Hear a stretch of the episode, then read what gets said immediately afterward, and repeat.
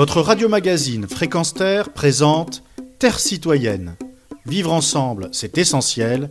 Une chronique animée par Pierre Guelf. Plus de 700 pages composent À combat, l'essai qui regroupe les éditoriaux et articles d'Albert Camus qu'il écrivait au quotidien Combat. L'un d'eux débute de la manière suivante.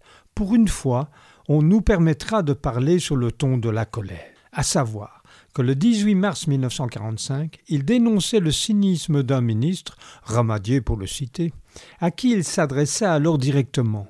Tout le monde sait aujourd'hui que les ministres connaissent une stabilité inversement proportionnelle à leur capacité, et personne n'ignore que la stabilité fait la force des gouvernements. Autre coup de colère le 17 mai 1945.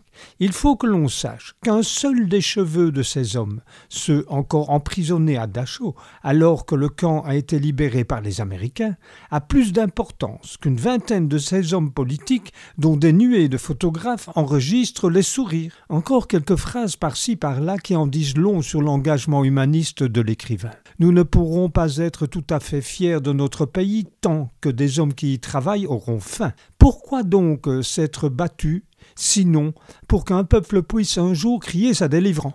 Nous avons toujours dit que le combat contre l'ennemi nazi se confondait avec la lutte contre les puissances d'argent. Enfin, il n'y a pas de repos dans la vérité. La liberté est à tous les hommes ou à personne.